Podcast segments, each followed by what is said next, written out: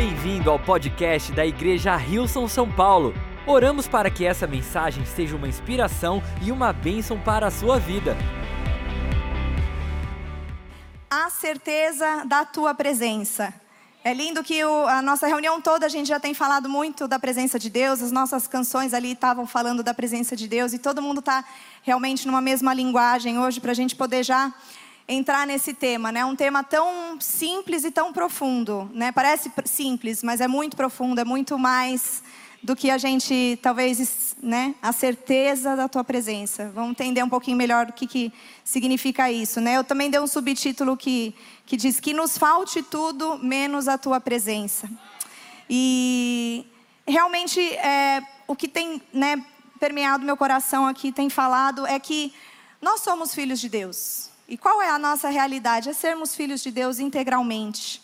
É sabermos que nós temos um Deus, um Pai que nos quer por inteiros. Não importa onde nós estejamos, as coisas que nós fazemos, Ele quer ser nosso Deus, o nosso Pai, em todos os lugares, em todas as nossas estações, em todas as nossas, é, os nossos cumprimentos, né, os nossos afazeres. E eu queria que a gente lesse junto lá, 1 Samuel 4, de 12 a 22. Começa assim: Naquele mesmo dia, um benjamita correu da linha de batalha até Siló, com as roupas rasgadas e terra na cabeça. Quando ele chegou, ele estava sentado em sua cadeira ao lado da estrada. Estava preocupado, pois em seu coração temia pela arca de Deus. O homem entrou na cidade, contou o que havia acontecido e a cidade começou a gritar. Ele ouviu os gritos e perguntou: O que significa esse tumulto? O homem correu para contar tudo a Eli. Ele tinha 98 anos de idade e seus olhos estavam imóveis. Ele já não conseguia enxergar. O homem lhe disse: Acabei de chegar da linha de batalha, fugi de lá hoje mesmo. Ele perguntou: O que aconteceu, meu filho?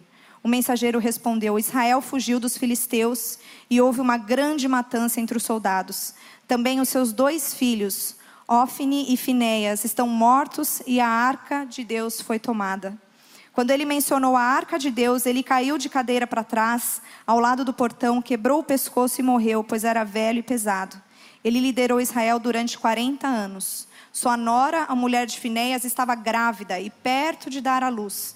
Quando ouviu a notícia de que a arca de Deus havia sido tomada e que seu sogro e seu marido estavam mortos, entrou em trabalho de parto e deu à luz, mas não resistiu às dores do parto. Enquanto morria, as mulheres que ajudavam disseram: Não se desespere, você teve um menino. Mas ela não respondeu nem deu atenção. Ela deu ao menino o nome de Icabode e disse: A glória se foi de Israel, porque a arca fora tomada e porque o sogro e o marido haviam morrido. E ainda acrescentou: A glória se foi de Israel, pois a arca de Deus foi tomada. Vamos orar? Senhor, obrigada, Deus, pela tua palavra, pela tua revelação, ó Deus, através de tantas histórias, tantos livros aqui, Senhor, ricos em manifestar a tua presença, em manifestar a tua história, Senhor. E nós queremos, ó Pai, entender ela por completo, Senhor. Que o teu Espírito Santo esteja aqui nessa tarde, ó Pai, revelando a cada um de nós, ó Deus, da maneira como o Senhor desejar, ó Pai. Usa a minha vida, Senhor, usa a minha boca, ó Pai, para falar aos teus filhos, ó Deus. Muito obrigada, Pai, porque o teu Espírito Santo está aqui conosco. Nós te agradecemos por isso, em nome de Jesus.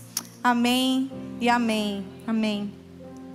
E lendo esse texto, né, a gente pensa como é viver sem a presença de Deus, né? O desespero tomou conta de Eli, tomou conta daquela mulher que por tantos meses ali estava se preparando para talvez um dos momentos mais lindos da vida dela, que era gerar um filho. Quando eles ouviram que a arca de Deus foi tomada, eles morreram, né? A morte veio porque a glória de Deus tinha saído daquele lugar. E a partir do momento que esse povo passou a depender da presença de Deus como um símbolo, né? Como aquele, aquela arca, algo palpável que eles é, tinham ali para levar como se fosse um, um ritual ali, né? De ter a presença de Deus. Eles se desviaram de conhecer o próprio Deus. A presença de Deus não está dentro né, de uma caixa banhada a ouro ou dentro de um templo entre quatro paredes. Deus é o Alfa, é o Ômega, é o início, é o fim. Nele consiste tudo e só nele a vida. Podemos ver que esse desespero é tomado pela morte, essa realidade de quem não tem a presença do Eterno. porque perder a glória de Deus é o fim para a sua criação. O contexto do texto que lemos, Israel entrou em guerra com o povo filisteu, diz que ali eles morreram, 40 mil homens morreram. E então os israelitas mandam buscar a arca da aliança que estava na cidade de Siló, para onde eles estavam, que era Ebenezer. E quando o povo filisteu fica sabendo que eles trouxeram, eles entram também em desespero. Eles falam: Nossa, os deuses deles estão ali. Eles chegaram. Então a gente precisa tomar uma, uma, uma decisão aqui. Vamos de novo acabar com esse povo. E no fim das contas, morreram mais 30 mil homens do povo de Israel. E a Arca da Aliança era um memorial de como Deus havia atuado na vida do seu povo. Essa, essa era, era a intenção da Arca de Deus, né? Ali tinham símbolos que mostravam quem tá, que ele estava liderando, que ele estava cuidando deles, que estava salvando a vida deles. Foram muitos exemplos né, que o Antigo Testamento tem da presença de Deus. E é muito diferente da perspectiva que nós temos hoje né, do Novo Testamento com a vinda de Jesus.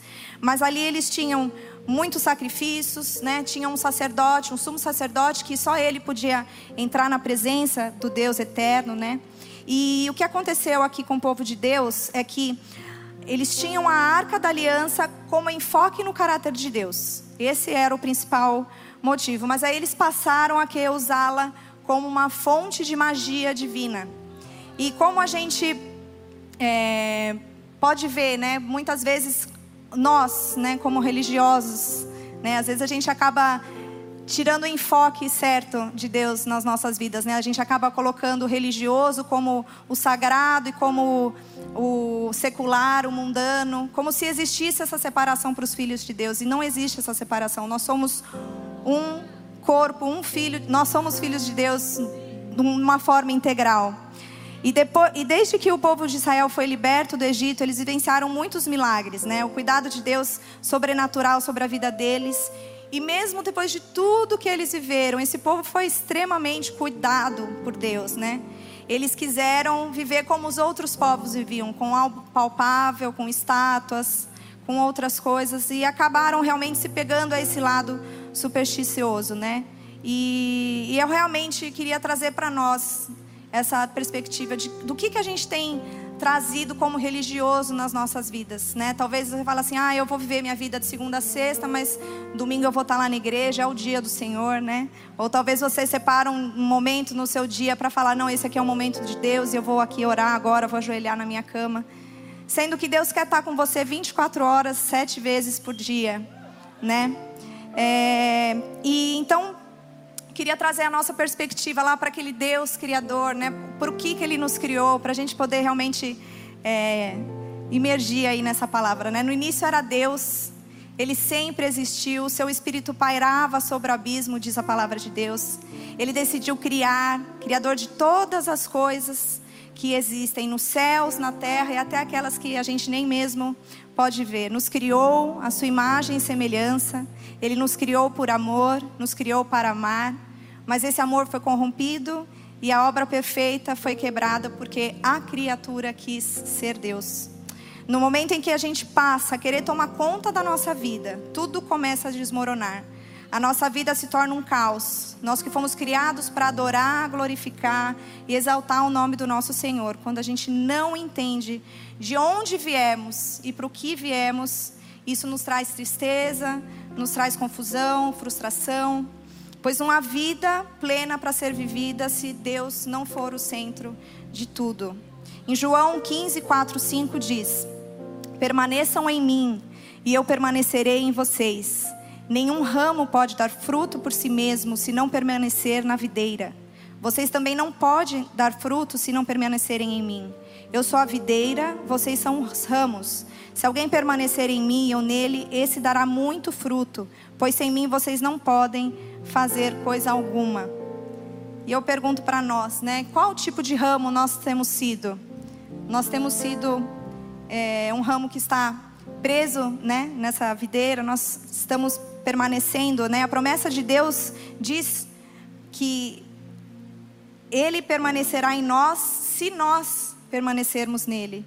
Se somos ramos soltos, a nossa vida realmente não vai gerar frutos. como a gente tem vivido? A gente tem é, chamado a Deus para fazer parte da nossa história ou nós temos falado assim, Senhor, eu quero fazer parte da sua história? Afinal das contas, o Senhor é o autor da vida. A gente faz parte de algo que o Senhor criou.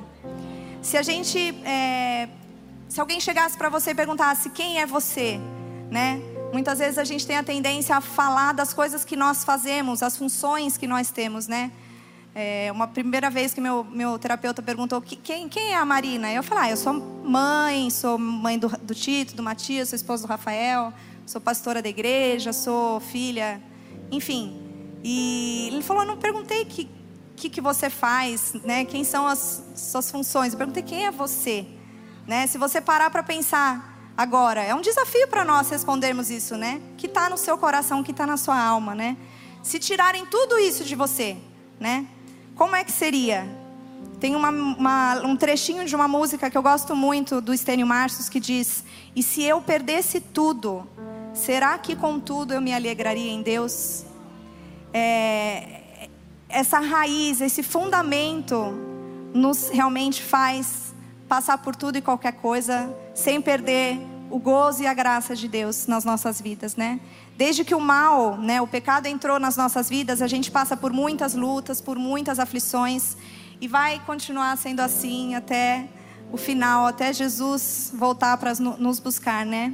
E a gente precisa realmente entender que pela graça e misericórdia de Deus, nós fomos chamados para ser filhos dele, para ser sal e luz nesse mundo de trevas. Nós fomos criados para vivermos uma vida de contentamento, mesmo quando não temos tudo acertado, mesmo quando as circunstâncias são pesadas. A presença dele nos faz plenos, nos completa sobrenaturalmente, assim como era para ser desde o início, lá no Éden, né? Ele queria ele criou ali seus dois filhos, né, com, com esse intuito de ter um relacionamento puro e verdadeiro com ele. E é essa a intenção dele, nunca mudou, mas por conta do mal, algumas coisas foram mudando e a gente hoje precisa, né, da graça de Jesus que morreu na cruz por nós. E para realmente nos ajudar, né, a, a, entender essa e acabar um pouco essa divisão que a gente faz de algumas áreas das nossas vidas, né? Quando a gente está na presença de Deus, nosso dia a dia, eu queria que a gente realmente abraçasse algumas mudanças, né, que possam nos ajudar. Eu peguei um salmo de Davi, um salmo, salmo 51, que ele faz essa oração para Deus um pouco depois dele ter cometido algo muito feio, muito horrível, né? Ele se envolve com uma mulher casada, ele tem acaba engravidando essa mulher e depois ele pede também para que coloquem o marido dela na frente da batalha para que ele morresse. E diante desse todo esse pecado aí que Davi cometeu, né, ele faz essa oração. E eu creio que é uma oração que não interessa o que a gente já viveu, né? É uma oração que todos nós precisamos fazer. Como como pecadores e filhos de Deus, a gente eu acredito que se a gente tirar lições dessa oração, a gente vai poder viver uma vida bem bem melhor e bem mais plena com o nosso Deus. Tá 51, 10, 2, é, de 10 a 12, diz assim: Cria em mim um coração puro, ó Deus, e renova dentro de mim um espírito estável. Não me expulses da tua presença, nem tires de mim o teu Santo Espírito. Devolve-me a alegria da tua salvação e sustenta-me com o espírito pronto a obedecer. Ponto 1 um diz: coração puro, espírito estável. Salmos 24, 4 e 5 diz: Aquele que tem as mãos limpas e o coração puro, que não recorre aos ídolos, nem jura por deuses falsos, ele receberá bênçãos do Senhor, e Deus, o Salvador, lhe fará justiça. 1 Timóteo 1,5 O objetivo desta instrução é o amor que procede de um coração puro, de uma boa consciência e de uma fé sincera. 1 Pedro 2, de 1 a 3. Portanto, livrem-se de toda maldade, de todo engano, hipocrisia, inveja e toda espécie de maledicência. Como crianças recém-nascidas, desejem de coração o leite espiritual puro, para que por meio dele cresçam para a salvação, agora que provaram que o Senhor é bom. Amém? Quem você tem confiado o seu coração? Você tem confiado seu coração a pessoas? Talvez você tenha confiado seu coração ao seu cônjuge, aos seus filhos, talvez aos seus sonhos, talvez aos seus projetos. Eles todos, essas coisas todas são canais de bênção de Deus para nós, mas eles não são a nossa fonte, eles não podem ser a nossa fonte. A partir do momento em que a gente inverte a prioridade de Deus em nossa vida, o nosso coração que é enganoso, a palavra de Deus diz, ele passa a nos desviar dessa pureza que é estar plenamente em Deus. Salmo 112 diz: Aleluia, bendito o homem, bendita a mulher que teme ao eterno, que aprecia e tem prazer em seus mandamentos. Seus filhos são robustos e a casa do justo, como é abençoada. Sua casa transborda a saúde e uma generosidade que nunca se esgotam. O nascer do sol abre caminho através da escuridão para os bons. A graça, a misericórdia e a justiça de Deus. Os bons são generosos e emprestam sem reservas. Eles não conhecem a ilusão nem o fracasso, mas uma legítima, sólida e duradoura reputação. Inabaláveis, pronto e confiante diante de rumores e fofocas, inabaláveis diante de rumores e fofocas, de coração pronto e confiante no eterno, de espírito firme e destemido, sempre abençoados e tranquilos entre inimigos. Abençoados e tranquilos entre inimigos. Eles esbanjam doações aos pobres, uma generosidade que não tem fim, uma vida honrada, uma vida bela. O ímpio observa e se enfurece, faz barulho, mas acaba mudo. Não sobra nada para os sonhos dos ímpios. Nada né? Um espírito estável, um espírito que encontra descanso em Deus em qualquer circunstância. A gente sofre, mas a gente não se desespera, porque a gente tem a plena confiança no Deus que cuida de nós, que nos traz paz, mesmo quando tudo diz para a gente se desesperar, Ele nos traz uma paz que é realmente que excede todo entendimento, né? Que não depende das nossas emoções para a gente viver esse contentamento. A presença de Deus nos traz isso, esse contentamento que nos deixa é, com as emoções sem, não fazem mais sentido, porque o que nos preenche é a presença de Deus. Quando na dor a gente encontra alívio, quando na angústia a gente encontra descanso. Amém? Na presença de Deus, com o seu Santo Espírito. No ponto 2, Salmos 16, 11. Tu me farás conhecer a vereda da vida, alegria plena da tua presença, eterno prazer à tua direita. João 14, 15, 17. Se vocês me amam, obedecerão aos meus mandamentos, e eu pedirei ao Pai, e Ele dará a vocês outro conselheiro para estar com vocês para sempre, o Espírito da Verdade. O mundo não pode recebê-lo porque não vê nem o conhece, mas vocês o conhecem, pois Ele vive com vocês e estará em vocês. Hebreus 10, 12, 17. Mas quando esse sacerdote acabou de oferecer para sempre um único sacrifício pelos pecados, assentou-se à direita de Deus. Daí em diante ele está esperando até que os seus inimigos sejam como estrado dos seus pés porque por meio de um único sacrifício ele aperfeiçoou para sempre os que estão sendo santificados. O Espírito Santo também nos testifica a esse respeito. Primeiro ele diz: Esta é a aliança que farei com vocês. Depois daqueles dias, diz o Senhor, porei as minhas leis em seu coração e as escreverei em sua mente. E acrescenta: dos seus pecados e iniquidades não me lembrarei mais. Que maravilhoso a gente poder ter um Deus que promete para nós que não vai, não vai continuar se lembrando dos nossos pecados, né? Como a gente é, se deixa levar pelos nossos pecados, como a gente se prende né, ao nosso passado, aos nossos pecados. As pessoas talvez possam vir nos acusar, mas quando nós temos a plena presença de Deus nas nossas vidas, nós temos certeza de que Ele nos perdoou e Ele fala que Ele esquece. A palavra fala que Ele joga no fundo do mar e não se lembra mais. Essa tem sido uma verdade na sua vida? Talvez você tenha vindo aqui por um convite de um amigo, você está ouvindo falar de Deus, de, de Jesus pela primeira vez, mas eu quero te dizer que Ele tem um plano para você. E por mais que você esteja vivendo coisas que não são muito bonitas, Ele quer te dar um novo futuro, quer te trazer uma perspectiva nova para a sua vida. Ele está dizendo para você: deixe para trás aquilo que você tem vivido, porque eu quero dar algo novo, algo puro, algo santo para você. Amém? E tudo isso você só vai encontrar na presença do nosso Deus. Amém? continuar lendo a palavra de Deus. A palavra de Deus é linda. Hebreus 10, 19 a 23. Portanto, irmãos, temos plena confiança para entrar no lugar santíssimo pelo sangue de Jesus, por um novo e vivo caminho que ele nos abriu por meio do véu, isto é, do seu corpo. Temos, pois, uma, um grande sacerdote sobre a casa de Deus. Assim, aproximemo-nos de Deus com um coração sincero e com plena convicção de fé, tendo os corações aspergidos para nos purificar de uma consciência culpada e os nossos corpos lavados com água pura.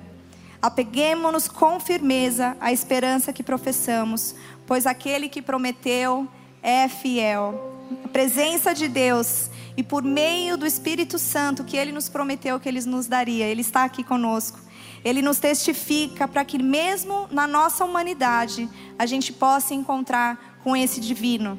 Nessa presença, nós somos justificados, porque os nossos pecados são perdoados e esquecidos, como eu já falei, por isso nós podemos confiar nesse Deus que cumpre as suas promessas. Apesar, a, apesar né, da nossa humanidade, do pecado, tudo que, vive aqui, tudo que nós vivemos aqui nesse mundo mal, né? Nós podemos ter a certeza de uma nova perspectiva, que não era a perspectiva que esse povo no Antigo Testamento tinha. Com a presença e a vinda de Jesus Cristo, a gente tem esse livre acesso. A palavra fala que quando Jesus morreu naquela cruz, o véu se rasgou. A gente não precisava mais de um animal sendo sacrificado, de só um sumo sacerdote que podia entrar na presença. Nós podemos entrar na presença de Deus em todo momento aonde nós estivermos. Não há nada tão feio, tão sujo, tão obscuro na sua vida, um lugar onde você está, que Deus não possa estar lá. Tenha certeza disso, amigo. A terceiro ponto é a alegria da salvação em obediência. Mesmo não tendo visto, 1 Pedro 1, de 8 a 9, fala: mesmo não tendo visto, vocês o amam. E apesar de não verem agora, creem nele e exultam com alegria indizível e gloriosa, pois vocês estão alcançando o alvo da sua fé, a salvação das suas almas. 1 Pedro 1, de 14 a 16. Como filhos obedientes, não se deixem amoldar pelos maus desejos de outrora, quando viviam na ignorância. Mas assim como é santo aquele que os chamou, sejam santos vocês também, em tudo o que fizerem, pois está escrito: sejam santos, porque eu sou santo. Nós somos santos porque Jesus nos santifica, não é pela nossa força. A gente tem que parar de acreditar que a gente só pode é, viver aquilo que Deus quer quando nós tivermos a força para mudar. E a gente não tem essa força. É o Espírito Santo de Deus que muda o nosso coração, que muda o nosso caráter. E assim a gente entra diante de Deus puros e imaculados. Amém? João 15, 9 a 11 diz: Como o Pai me amou, assim eu os amei. Permaneçam no meu amor. Se vocês obedecerem aos meus mandamentos, permanecerão no meu amor, assim como tenho obedecido aos mandamentos de meu Pai, em seu amor eu permaneço. Tendo dito essas palavras para que a minha alegria esteja em vocês e a alegria de vocês seja completa. Que a fonte da nossa alegria, do nosso prazer, seja a liberdade que nós encontramos na cruz de Jesus, por esse amor que é escandaloso que a humanidade não entende, né? Que nos faz encontrar uma graça mesmo quando a gente não merecia. Mas que a gente possa ser inundado pelo esse contentamento de viver uma vida eterna, que a gente já pode experimentar aqui na terra, né? Mesmo nesse mundo de dores, mesmo com tantas confusões, ele fala que o nosso coração pode estar firmado na alegria da salvação dele. Você tem encontrado essa alegria no seu dia a dia? né? Apesar das circunstâncias, eu não sei, talvez o que você está vivendo. Conheço algumas histórias daqui, mas você sabe o que você tem passado. E Ele promete para você que Ele quer te dar alegria. Não podemos é, nos deixar viver com, com essas dores sem a perspectiva do eterno. Às vezes a gente pode se confundir e falar: Senhor, eu não estou vendo a tua presença, eu não estou sentindo. Não é isso. Mas com fé, a gente vê a palavra de Deus que fala que a minha alegria vai estar com vocês e a alegria de vocês vai ser completa. É nisso que a gente se apega, amém? Amém. Em João 14, 26, 27 diz: Mas o conselheiro, o Espírito Santo, que o Pai enviará em meu nome, ensinará a todos vocês as coisas e fará vocês lembrarem tudo o que eu disse. Deixo a paz com vocês, a minha paz dou a vocês, não a dou como o mundo dá. Não se perturbe o seu coração, nem tenham medo. Hebreus 5, 8, 9. Embora sendo filho, ele aprendeu a obedecer por meio daquilo que sofreu e uma vez aperfeiçoado, tornou-se a fonte da salvação eterna para todos os que lhe obedecem. 1 João 5,3 Porque nisto consiste o amor a Deus, em obedecer aos seus mandamentos, e os seus mandamentos não são pesados. Os seus mandamentos não são pesados. Talvez a gente cresceu, né? Eu com 37 anos de vida cristã, né? Um, nasci num, como o pessoal fala, um lar cristão, num berço cristão. Quantas coisas eu já vivi, quantos erros eu já cometi. E quantas experiências a gente leva, né, na nossa vida, na nossa bagagem. Mas muitas vezes a gente quer colocar esse peso em nós, né, falando assim, Senhor, para estar tá na tua presença, para viver contigo, eu tenho que fazer isso, isso, isso, isso, isso. E Deus não quer que nós sejamos presos a essa religiosidade que é massacrante mesmo, muitas vezes, né? Muitas vezes a gente escuta amigos nossos falando: eu não quero ir para a igreja porque eu tenho que acertar isso e isso primeiro para depois poder ir para lá. E não é isso que Deus fala. Quando nós encontramos a liberdade em Jesus Cristo, tudo que é dele vira fácil para nós. Tudo que é dele vira realmente liberdade. É, é, é uma coisa que não não é a gente não pode querer enxergar com nossos olhos humanos. É algo espiritual, é algo divino. É uma outra realidade, porque nós, como filhos de Deus, vivemos nessa realidade do céu. Amém? Amém. Então eu queria realmente dizer que a minha oração para nós hoje, né, é que é para que a gente saia desse lugar na plena certeza de que a nossa vida seja completa e repleta da presença do nosso Deus em todas as esferas da nossa vida. Que a gente respira e viva o Evangelho de Jesus que Ele nos criou para viver. Amém? Amém. Queria pedir para você ficar em pé nesse momento. Tem uma, uma música que falou muito ao meu coração num certo momento, o momento que nós estávamos vivendo lá na Austrália. Tive o meu primeiro filho lá e eu tive um parto bem complicado. Foram 24 horas de parto e no, no fim das contas eu precisei fazer uma cesárea de emergência. E eu lembro que naquele momento foi uma experiência muito forte, tanto para mim quanto para o Rafa, porque eu olhei várias vezes para ele e para minha mãe, falando: Eu não volto aqui para cuidar do meu filho. Eu vou morrer nesse parto. Não, não tinha forças mais. E, e uma música que estava tocando, que era música que, na verdade, a gente preparou um CD, falou: ah, vai tocar umas três músicas, o bebê já vai ter nascido, né? No fim, acabou tocando milhares de vezes. E a música que mais tocou ali foi uma música que é do, da banda Houston United, talvez você conheça, mas nós não temos ela traduzida. Mas eu queria é, cantar, é, cantar não, falar um pouquinho para vocês o que ela fala, né? Os céus giram a sua dança dentro de seu fôlego. Tempo corre a sua corrida dentro de sua mão e minha mente corre solta para compreender o que nenhuma mente sobre, sobre essa terra poderia entender. Os teus caminhos são mais altos, teus pensamentos são mais selvagens. O amor veio como a loucura, derramado no sangue, lavando o romance. Não faz sentido, mas esta é a graça. E eu sei que você está comigo neste lugar, aqui, agora. Tudo que eu sei é que estás aqui agora. Acalma meu coração, deixa a tua voz ser tudo que eu ouço agora. Espírito sopre, como vento venha, faça a tua vontade, porque eu sei que você está nesse lugar. Amém? Feche os seus olhos, eu queria ministrar aqui para algumas pessoas. Pai, Pai, Ele está aqui com você, que sai para trabalhar e trazer o sustento para sua casa ele está ali com você para te inspirar, para te trazer soluções onde ninguém mais vê. Ele está com você aí, mãe, quando ninguém mais te vê, te sustentando, dando força, paciência para educar, para amamentar nas noites de solidão, entre mamadas e choros. Ele está aí, menina. Quando você tem passado desafios em seu lar, com brigas e questões que você se sente tão impotente para lidar, mas Ele está aí para te dar a mão, te conduzir a enxergar com os olhos dele essa situação. Você será luz para sua família. Ele está aí, rapaz, que tem enfrentado sentimentos confusos, de, de medo, de incertezas, mas Ele quer te trazer respostas. Porém, Ele espera de você obediência, perseverança.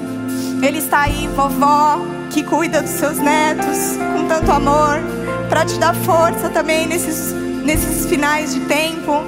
Ele está aí com você, querido, nos, nos seus desafios, onde quer que você esteja, mais do que ninguém, Ele sabe onde você está, Ele está aí. Ele quer dizer para você, filho, eu estou com você em todos os momentos.